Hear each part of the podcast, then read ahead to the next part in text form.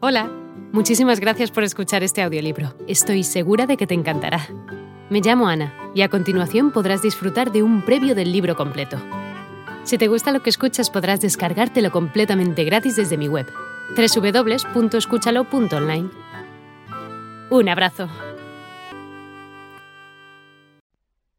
El tren pasaba a las once por la finca Macondo y diez minutos después se detenía en Aracataca. El día que iba con mi madre a vender la casa, pasó con una hora y media de retraso. Yo estaba en el retrete cuando empezó a acelerar y entró por la ventana rota un viento ardiente y seco, revuelto con el estrépito de los viejos vagones y el silbato despavorido de la locomotora. El corazón me daba tumbos en el pecho y una náusea glacial me heló las entrañas.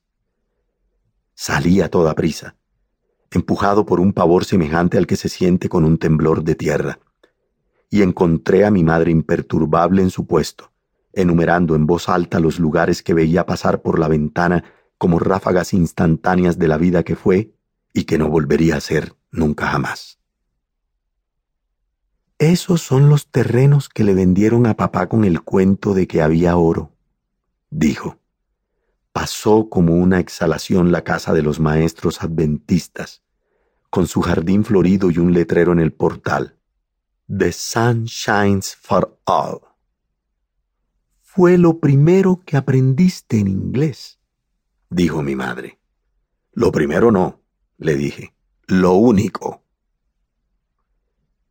Pasó el puente de cemento y la sequía con sus aguas turbias, de cuando los gringos desviaron el río para llevárselo a las plantaciones el barrio de las mujeres de la vida, donde los hombres amanecían bailando la cumbiamba con mazos de billetes encendidos en vez de velas, dijo ella. Las bancas del camellón, los almendros oxidados por el sol, el parque de la escuelita montessoriana donde aprendí a leer. Por un instante, la imagen total del pueblo en el luminoso domingo de febrero resplandeció en la ventanilla. La estación, exclamó mi madre.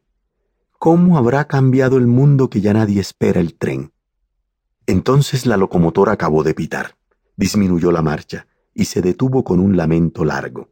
Lo primero que me impresionó fue el silencio, un silencio material que hubiera podido identificar con los ojos vendados entre los otros silencios del mundo. La reverberación del calor era tan intensa que todo se veía como a través de un vidrio ondulante. No había memoria alguna de la vida humana hasta donde alcanzaba la vista, ni nada que no estuviera cubierto por un rocío tenue de polvo ardiente.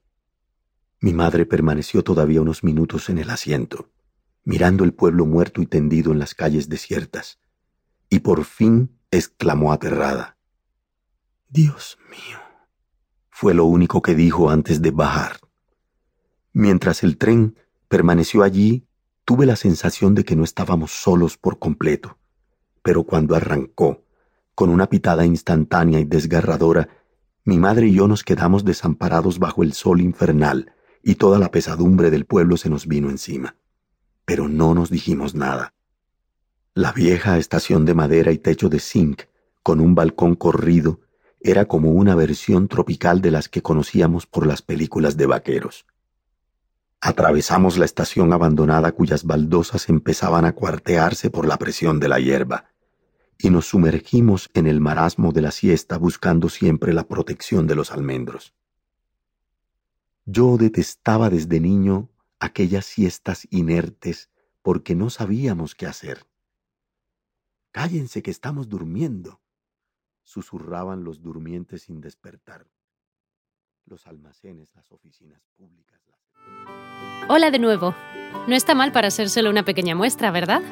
Si te ha llamado la atención, recuerda que encontrarás este audiolibro completo y gratis en www.escúchalo.online.